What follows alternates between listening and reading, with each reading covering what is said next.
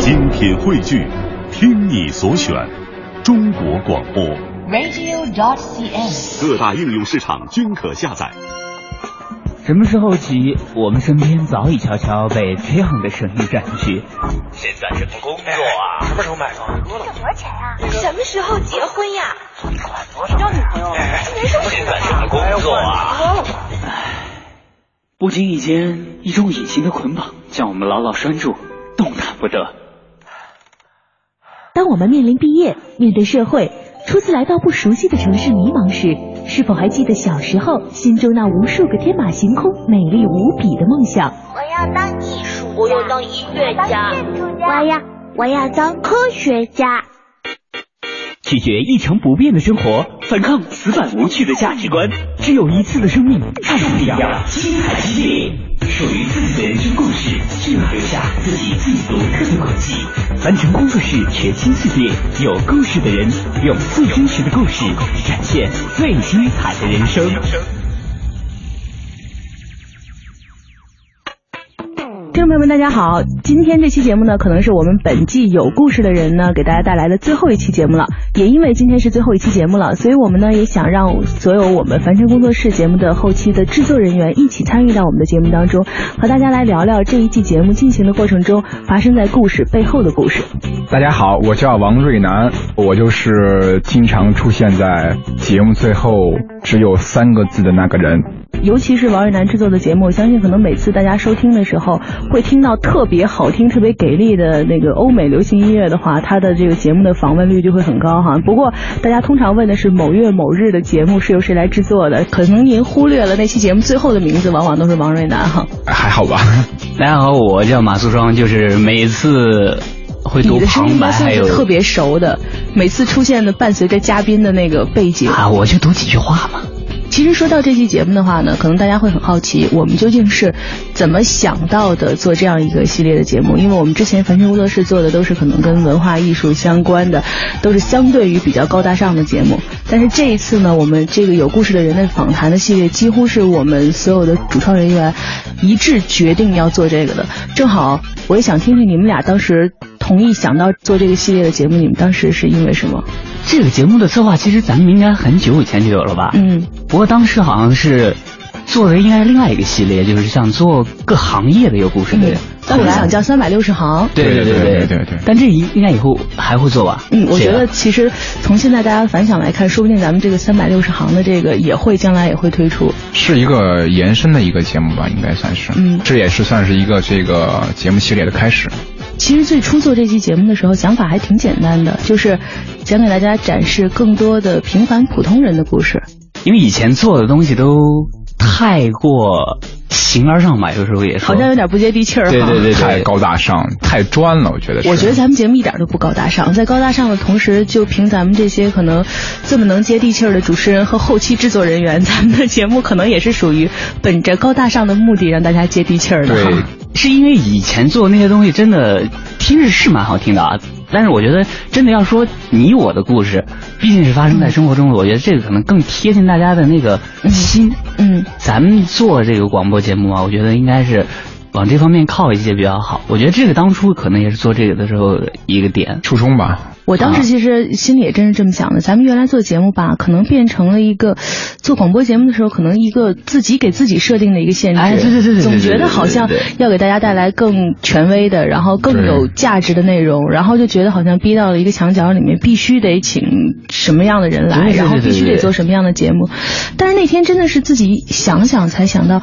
就连那些超级英雄们哈，超级英雄之所以吸引人，也是因为他们其实都是平凡普通人出身，然后在关键的时刻能够爆发出非凡的力量，也是当时咱们策划这一季的时候，包括可能最开始咱们还进行过听众招募，在听众里面选有对对故事的人，其实当时也是这个目的。对，其实后来我们做的过程中发现，其实很多人的故事其实就是身边人的故事。呃，比如咱们有些嘉宾叫侯迪，嗯他做的那个不就是汽车改装汽车改装嘛，对吧？？ECU，对，他其实就是一个个人的爱好，最后做成了一个事儿。但是我们听起来好像很高级啊，嗯但是其实我们的制作人王瑞南对这个就很懂了。嗯他因为他其实也是大家生活中其有些人会接触到的一个行业，你说的只不过他做的比较专，然后听起来好像很高级，但其实也是一个普通的行业中的一个。你说的这个感觉我特别懂，就是我能想象那种那种想法是，可能大家都会觉得，听节目的很多听众可能也会觉得，尤其是顺着我们节目一路听下来，很多老听众会觉得，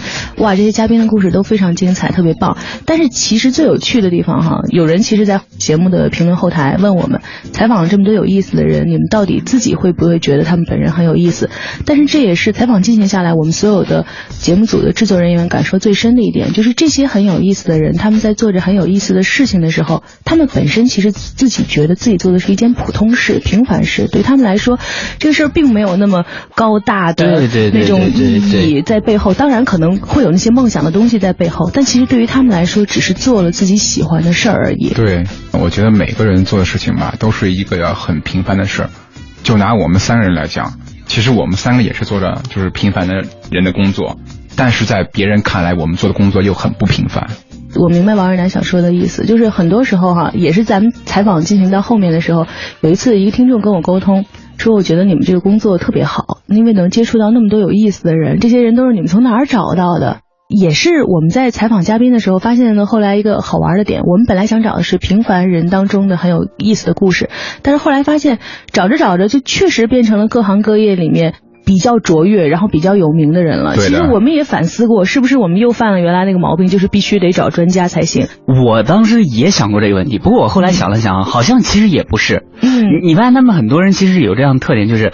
他会把他自己很喜欢的事情。然后对钻进去之后，对，然后做的很高之后，你就会觉得他不平凡。但其实起点都是一样的。我那天也在想，有一次在录完节目回去的晚上，我突然觉得，明明想讲的是普通人的故事，怎么讲来讲去都变成一些名人的故事了？后来我发现，其实之所以让他们在各行各业显得非常卓越，显得有了我们今天很羡慕的成就的。恰好并不是想要变成有名的人这样的一个出于名利的出发点。对于每个人来说，真正让他们开始起步出发的，恰好就是因为喜欢，或者是一个契机，或者是一个反倒是和现在所有的这个成就相背离的一个背离了名利追求的这么一条选择，反倒引领他们到了那个大家想要去的那条路。可能真的是在这个里头那个兴趣啊。我觉得对他们来说，至少我们采访的里面，他们有很多人其实相对于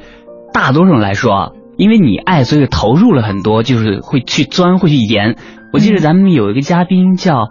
呃马一璇，对吧？嗯，他是做花艺的。嗯，他以前其实做过很多别的事情，但是他当时很厉害，原来他他在原来的工作里面做的也是很好的。但是他后来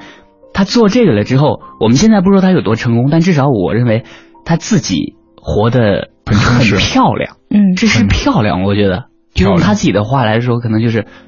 生活中应该有花，它就是美嘛，大概可能是这样的。我认为这个初衷很重要。嗯，其实老马你的观点我我能理解，就是很多时候可能这些嘉宾其实，呃，当然我们平心而论说的话，他们在自己的现在所做的领域都已经非常出色了，但是其实真正让他们出色的那个点哈，恰好就是真正去做这件事儿的时候。你抛开一些，这也是给我最大触动的，因为我是会容易前怕狼后怕虎，很犹豫。但我突然发现，这些现在我们看到的这些人生赢家哈，我们把它说成人生赢家，他们生活当中恰好是没有犹豫的。比如说，让我想到了黄宇。其实有很多时候，关键的人生选择的时候，你能不能扔掉那些你所拥有的优势去做一件事情？我相信，可能很多人，如果说你不了解黄宇和他的故事的话，你看到他的这个品牌诺言哈，你会觉得又是一个互联网人在给你讲故事。但是，因为我们确实了解了黄宇的故事和他整个的经历之后，你会知道，他背后真的是因为一个爱的故事，然后一个设计了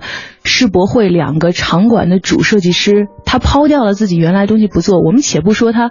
做了这两个场馆设计之后，他未来可能做什么事情？然后他完全的去做了一件用别人觉得可能都很天真的想法，真的自己跑到一个小屋里去做酿酒的事儿。其实这件事情真的是在我们现代这个价值观里衡量，既不理智又有点傻。但是事实，他真正做到了现在，就让你觉得变成了一个很美的故事。所以，其实每一次在做节目的时候，也是。给我们自己人生方向的一个梳理哈，嗯，对对对对，每次我觉得就是做每个不一样的嘉宾的时候，你也是在就是对自己一次提升，嗯，你听到不一样的故事的时候，你也会在告诫自己应该去往哪个方向去发展，嗯，就是同时呢也算是提高自己，这也是一个很不错，就觉得其实我们的工作也很开心，也有不开心。嗯。开心的就是能得到很多的这个来自不同人和事的正能量。另一方面呢，我觉得也有不好的地方，就是他们的负能量全留给了我们。对的，你没有听错，确实是这样，就是因为我们得把他们就是，其实你们就是声音的 PS 吗。对对对，其实我们就是声音界的美图秀秀。主要就是因为嘉宾毕竟都不是专业做这个的，他平时可能也不太能接触到这个。嗯，我们录的过程中就有很多的嘉宾，他真的是一一见到话筒他会紧张，嗯然后他紧张之后他说话的时候就会我我嗯啊我啊，我，或者是不知道该说什么呀，然后我们真的有时候捡起来嗯非常非常的累，嗯这个负能量，嗯。大家自己想象一下。对对对对对对，所以是其实我。相信可能也会是很多人很感兴趣的哈，就是采访了这么多嘉宾，带出了这么多好听的故事的凡尘工作室，你们背后的制作人员，你们在做的事情。到底是一件什么事儿？做广播节目制作啊，到底是在做着一样什么样的事儿？你们发现没有？几乎是来咱们节目录制的嘉宾，各行各业的啊，对，都都有。大家来了，我们节目以后第一件事情就是一定要在我们节目的这个录制间合张影，然后一定要照张照片，然后包括这个节目制作。的这个素材可能都想拷回去，然后自己听听自己录节目的过程，看看一期节目怎么样从我们聊天的过程变成真正现在大家在广播里面能够听到的节目。那可能大家也会好奇，这些制作广播节目的人，他们到底是从哪儿冒出来呢？他们原来是在做什么的？其实这也是我思考了很久之后想给大家带来的故事背后的故事，让大家来听听，即使不是各行各业的人生赢家哈。我们这期节目策划的本身的主题是每一个人身上的故事，那么我们身上又有什么样的故事呢？不妨给大家说说。其实仔细想想，好像咱们几个人里面就挺有故事的。你先说说你吧。你先说说你吧，对来的应该是金融狗的人，对，我是学的是金融专业嘛，但是其实啊，就是说到我的专业，让我意识到了一件事儿，这也是采访了这么多人之后一件事儿，就是你有的时候你会觉得人生你跑偏了，你会想的是顺着跑偏的这个路呢，看看它能带你去哪儿。我曾经想过复读的，就考了金融这个专业，我想要真的学广播，我一定要坚持我这个梦想。为什么没有坚持呢？不是你当时就已经想做广播了，对呀、我从初中起我就想做广播可。是这个是从哪儿来的点呢？哇，这个故事就是一个很远很远 啊，继续继续继续往下往下往下。OK OK，对，其实真正当你有这个想法之后，我记得当时还是我爷爷跟我说的，说人生没有那么多来回纠结和反复的这个过程，你与其去重新再考一年，不如往前去看看，看看前面的世界里到底有什么。我后来就想，那说不定，说不定我未来十年就变成了一个金融界的一个金融才女呢。就是女孩总是能有梦想的嘛。后来发现我不可以，然后而且在这个过程当中，你会发现，你好像一直心里让你最开心的东西还是做广播，所以我就慢慢的，就是因为可以说是一个，哎，你这个还真的就是所谓的爱的深沉啊！你又爱了这么久啊！所以我跟你说，我在我同学圈里，大家都认为我是人生赢家的是，他们说很少见到有你这样的人。十三四岁认识你的时候，你跟我说你要做广播。然后到现在问你在做什么，你说你做的真的是广播。从这个角度上讲，我觉得我还是哎，你这么说，你还真是挺厉害的。对的，然后一让不小心让你说一次我是人生赢家就这么难，啊，对对对对，你你是人生赢家，人生赢家。对不起，我不知道这一句子。其实你们俩的故事，我觉得比我的故事更好玩。比如说像老马马素双，原来是学历史出身的哈，嗯，旅游管理和历史双学位，那你要不要说我高中时候其实我考上医学院没上？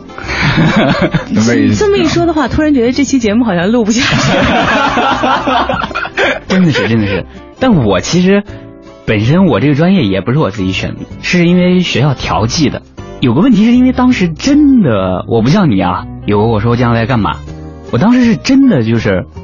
没有什么想法，就是当时要上大学，家里面人说要上大学，然后要我爸喜欢说上北京的大学，那我最后就复读，然后考到了中央民族大学。那后来上的历史跟旅游管理也不是自己选的，是学校调剂的，所以其实很多年前，真的就是滑到哪儿算哪儿，没有什么明确的目标。我想，可能很大部分的人应该都没有像你这样，十三岁时候有一个目标，然后今后多少年一直 一直实现，终于实现。我来总结一下老马的命运啊，他的命运就像是一个脚踩西瓜皮呃一滑到个不是哪儿是哪儿一个一个骰子，然后扔起来，然后几点就是几点，或者又像是考试时候四个纸团 A B C D，嗯。扔哪个是哪个。但是我觉得，嗯，老马最让我佩服的一点就是他的人生不像我一样有一个很强的预设，就是我一定要做什么事情。但是他到太强了，但是他到每一步的时候啊，他会给自己的要求就是我在我所在的岗位或者我在我所在的这个境地上，我要做的最好。嗯就是做的广播制作人其也是。实我倒不是说做到最好，因为个人能力，其实你我觉得这个上面我我对自己有个认识，就是我真的不算什么特别优秀的人。嗯，但是我呃，我有一点认识比较清楚，就是我不是最优秀的，但是我至少比平均水准要高，所以我对自己有个要求，就是不管我做什么东西，我可能没有办法做到最好，因为真的是能力有限，水平一般，嗯就只能就是做到自己能力范围内的最好吧。可是其实我一直特别佩服你，因为我我是北京人嘛，所以我其实，在即使没有特别科班训练学习发音啊，然后学习这些基础之上，我觉得我的。基础就是在发音基础上面，其实占了很大优势的。对的但是其实老马是宁夏人，所以嗯大家如果知道的话，西北地区方言的那个本身其实还是有一部分前后鼻音会不分，前后鼻音或者说对你对你发音是有很大的影响的。对干扰的。但是作为一个制作人，本来你是可以坐在幕后，然后操纵大家怎么做节目的人，但现在大家从节目的配音也可以听出，呃，跟着我们凡尘工作室一起成长起来的。呃，所有的听众朋友们可能会对老马的声音非常的熟悉。那如果说有这个机会，你们可以听到几年前的节目和现在的节目的话，老马的配音的那个整个的状态都完全不同了。对，都会有很大的变化。所以其实这也真的是我很佩服你的一点，就是在你看来，可能这并不是一个从十三岁起就奋斗的一个梦想，但是你还是能在你自己所做的这个地方，把自己要做的东西做到最好。我觉得这是一个特别好的一有。故事的吗，其实这个事情，我们家其实挺奇怪的，因为我跟我姐两个人，我姐的普通话特别标准，我一直到现在我觉得都是个奇迹，你知道吗？因为我们那儿的人。西北人的那个方言口音，尤其像小的时候，老师的说话都是不标准的。嗯像我现在，其实跟大家正常交流的时候，也会有是有很重的口音的。对，比如说给大家举个例子，就是风和分，我们家那边都是把就是刮风叫对刮分对对，嗯刮分。但前后鼻音这个问题，我很早以前我小时候是有的，嗯但是后来就是大学之后，你像来北京，人家经常说你，经常说你，那就经常自己注意了，嗯慢慢就改了。但是像后来像我经常在节目里配音这个事儿，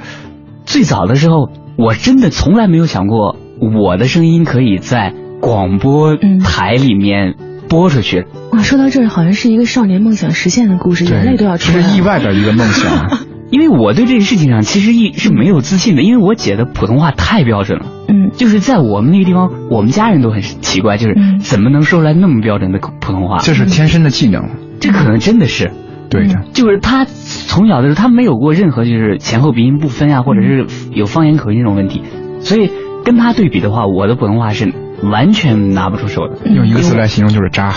对我姐做的也是类似的行业嘛，她是广播主持人，嗯那她也做配音。我当时从来没想过你的这个成为你的方向。对对，因为因为就是我知道好的是什么样子，因为尤其我做过好几年的录音师，嗯所以听过很多很多好的声音，包括我们的节目里面有个嘉宾叫汪洋，嗯他们的声音是什么样，他们的普通话是什么样的，我自己是什么样的，我心里其实很清楚。嗯但是后来就来咱们现在的这个凡尘工作室，然后有这个机会配音，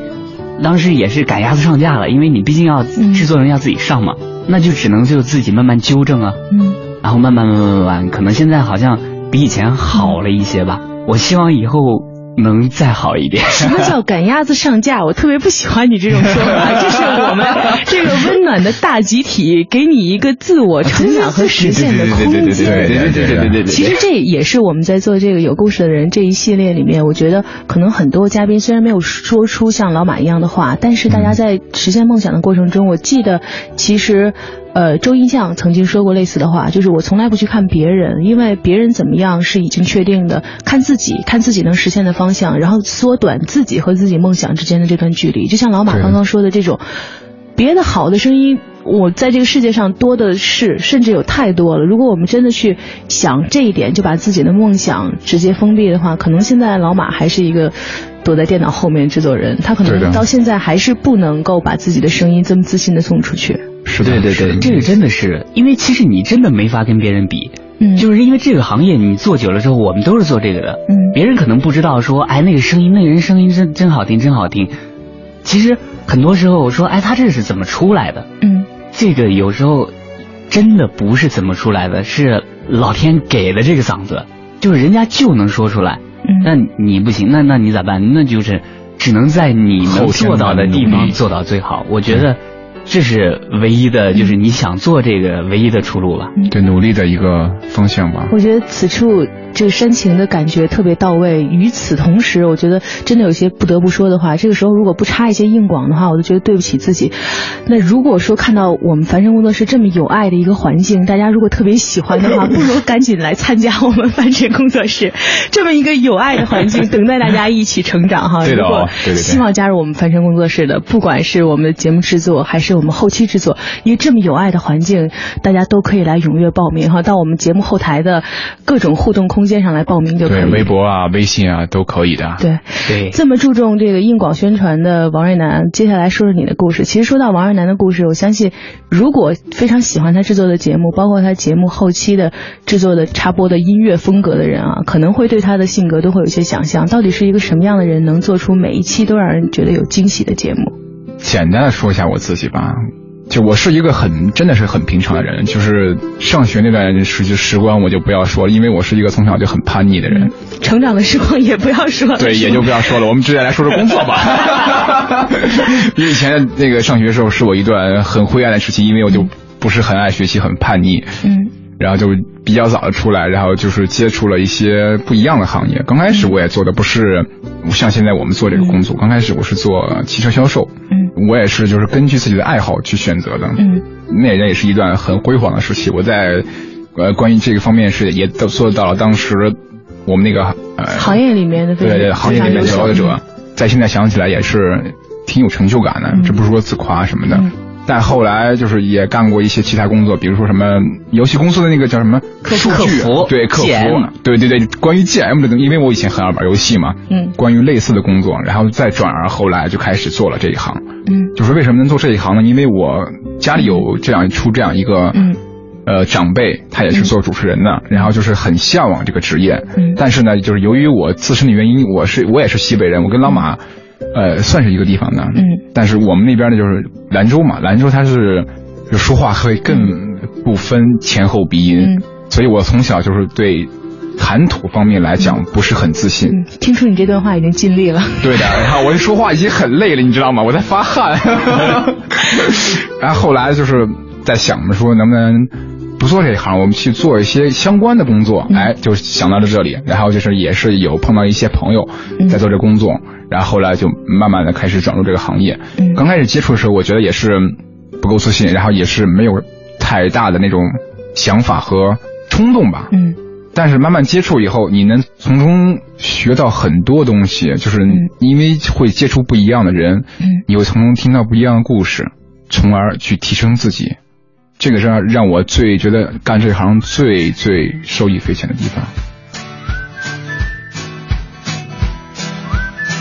您正在收听的是分成工作室全新人物访谈系列《有故事的人》，精彩稍后继续。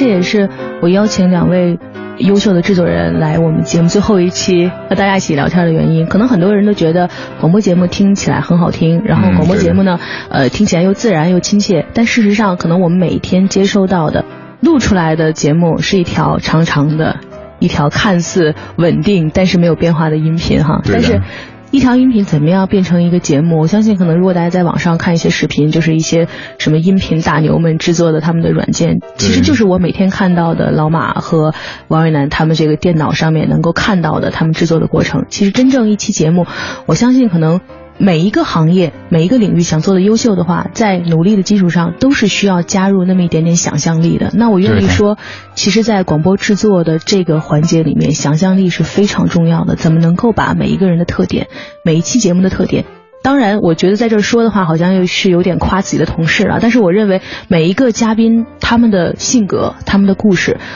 如果没有经过你们两个人的理解和你们的想象的空间，是不会展现给大家那么一个饱满的故事的。所以其实这也是我觉得像王瑞南刚刚说的，我特别同意的一点，在做的这个工作里面，可能。像咱们三个就是不同的方式走入这个行业我是因为十三岁的一个梦想，老马是因为一个因缘巧合。职业规划的一个路径到了，嗯而王一楠呢，是因为家里的长辈的影响进入这个行业。可能每一个人进入一个行业的原因是千差万别的，但是真正进入一个行业之后，你有没有把自己的那种热情、想象力、所有的能力全都倾注到里面去做？的，可能大家很难想象，我们每一季节目，呃，要推出新节目的时候，在我们办公室。绝对是灯火通明，然后大家非常紧张、焦灼，然后不断的建立在推翻的整个过程。对的，在这个过程里面，甚至我们都会有那个彼此的攻击哈。对对对，人身攻击 人身攻击经常出对现。，但是其实所有的这些想象力，所有的这些攻击，所有的这些意见，都是为了能够呈现出来一个更好的节目效果。对的，都是为了工作。对，所以在这个过程当中，我觉得可能在每一份工作当中，当大家在抱怨，觉得我们所采访的一些嘉宾，他们每天的工作非常的有趣，非常的新鲜的时候，其实你的工作也可以变成那样。对。对对，我觉得可能大家听的时候觉得每一个嘉宾的故事都特别精彩，嗯。都特别的精彩，对，或者是特别的呃有感觉，就是能给人感触。但是我我相信啊，就我们的每一个嘉宾在他们日常的工作中，可能真的跟我们每一个人都一样，他们也会烦躁，嗯也会呃郁闷。嗯，就像那天采访董少博，可能也是咱们这个节目之前大家最近的听到的一个嘉宾，嗯他曾经在这个准备品牌这个三年的时间啊，自己在做一个品牌，对对对他多少次想过要放弃？我相信这对这简直太正常了。对，我觉得听了这么多期节目，做了这么多期节目，真的就是每一个人的精彩的故事都是由平凡的每一天，还有各种平凡的小事小的事件堆积起来之后，才成为了一个人的精彩的人生和故事。嗯可能真的是这样。就是那句话说的特别好，就是平凡人不平凡的一天，嗯，延展的就是这个平凡的人不平凡的一辈子。其实每个人都很不平凡。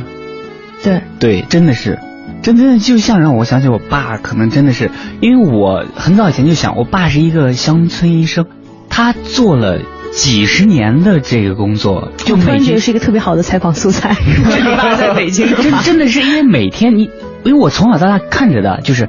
他每天都是早上早早起来给人看病，中午可能休息，然后晚上看病，基本上没有节假日，因为那个工作性质，你想在有人来你就给人看病，可能有时候我爸当然，呃，那个个性比较呃活，他是属于那种乐观派，所以他会时不时给自己放假啊，但是总的生活的旋律就是每天。做的同样的事情，给人看病、看病、看病。当然，我爸看病技术还不错啊，所以，但是有个问题就是，我时间长之后，我就想，一个人在一个地方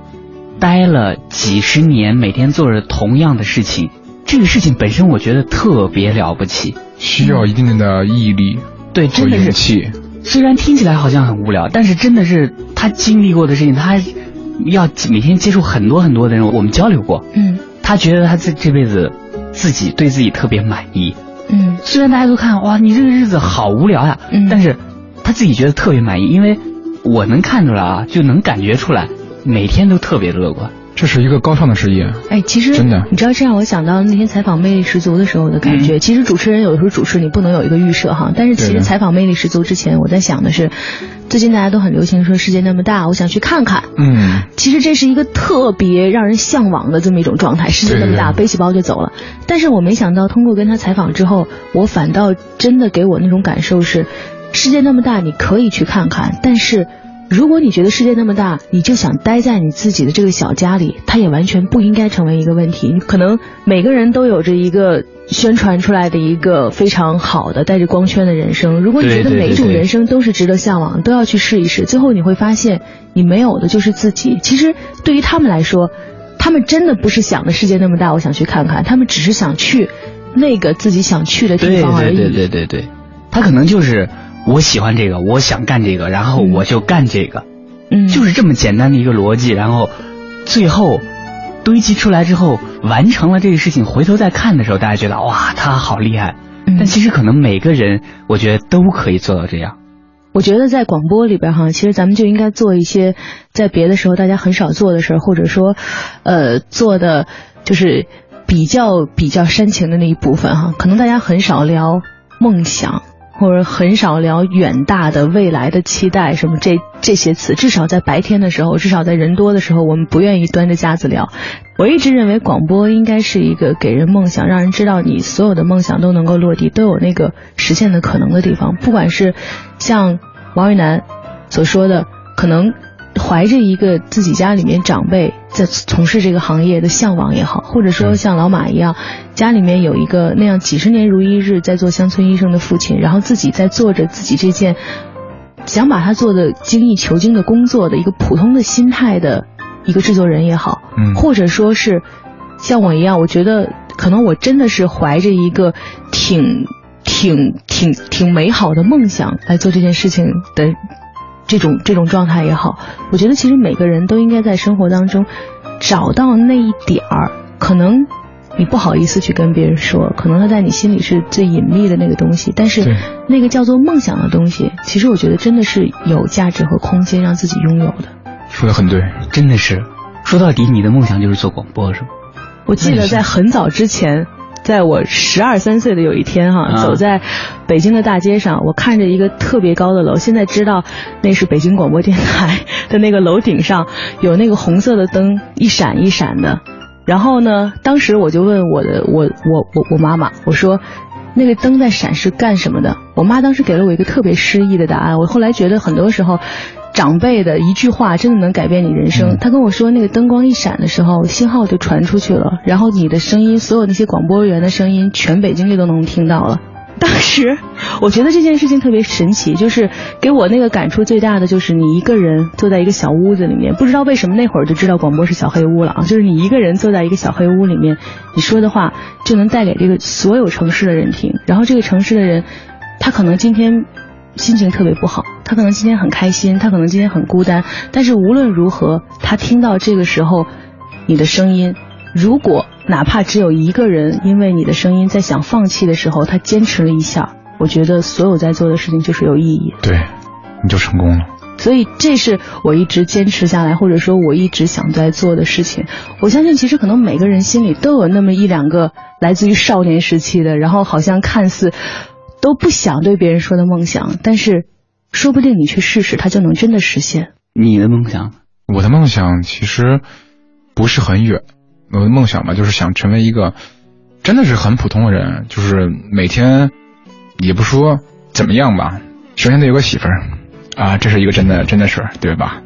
然后呢，再有呢，就是有一个稳定的住处，这说的都很平凡嘛，对吧？这是真的是一个很普通的一个事情。然后再就是能去想干自己想干的事情，然后开一家属于自己的球鞋专卖店，因为我很喜欢球鞋嘛。然后闲暇时去能出去玩一玩，终于自由，能特别自由快乐的生活下去就可以了。我的梦想跟你有点类似啊，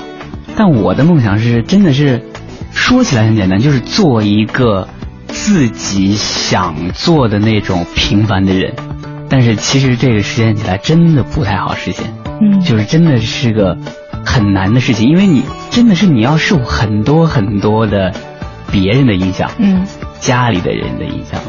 社会的影响，嗯。因为有有些事情真的是你很难有真正的自主权，所以嗯。我觉得我的梦想一直就是做一个自己想做的普通人，嗯。所以我现在也开始了呀。我们现在大家不是我们几个不是在锻炼身体吗？这是其实是最近几年才认识到的一个自己应该做的事情。我们就说钱你赚不到太多，而且是少我在们要 健康的活下对去对对，而且在可见的未来，你可能也很难赚很多的钱。那我首先我要有个健康的身体，嗯。我觉得这个很重要。嗯，而且说到底，我特别同意老马刚才说的，就是做一个自己想做的事情的普通人。但是，谁又不普通呢？对，本来想给大家一起来讲故事背后的故事哈，没想到讲到最后又是煲了一碗大大的心灵鸡汤给大家。不知道这个不是心灵鸡汤，我真的就是这么想的。对对啊，我们的本意，我要转折，我是转折是，但是我们的本意并不是煲心灵鸡汤，我们是想告诉大家，其实你只要心怀梦想，然后能把自己那个最想做的事情坚持下去的话。你想要的那个未来，其实真的就像我让我想起汪洋，其实接受采访时说的一句话，可能说这些大家会觉得我们矫情，但是我们真的是这么想的，就是我们不是，其实我们不想让你喝鸡汤，我们想让你吃鸡肉，你明白吗？是这个意思。在这个过程当中，通过访问了这么一系列的嘉宾，我们在最后这一集里面跟大家分享的感受，都是来自于我们最前线的接触到这些每一个非常优秀的、给大家带来了感触的故事的人之后，最真实的感受就是去做自己，做你真正想做的事情。最近不是经常在这个跑步的这个宣传里面有一句话是“伸开手，风会抱你”。我觉得如果引申一下的话，就是勇敢去生活，生活一定会拥抱你的。这也是我们做了这期节目之后最大的那种感受。对，我觉得就是你可以就是引用一下我的那句个人签名，我觉得就是，呃，永远年轻，永远热泪盈眶。说到这儿的话呢，我们在节目的最后，节目马上就要愉快的结束了哈。那节目最后再插播一个关于我们节目之后的这个硬广宣传哈，在下周一我们将开始凡尘工作室全新一季的全新的征程，在下周开始，我们每天晚上将会给大家推荐一本好看的好书，而这本好书呢，其实。可能风格会给大家很多的惊喜和惊奇在里面，但是只要抱着一颗好玩的，然后对生活永远充满好奇的心，我相信在我们的节目里面就总会给你那么一些惊喜和好玩的东西。凡尘工作室全新人物访谈系列，有故事的人。总策划王小晨，执行策划张云元，制作人马素双。徘徊着的，在路上的，你要走吗？Via Via，易碎的。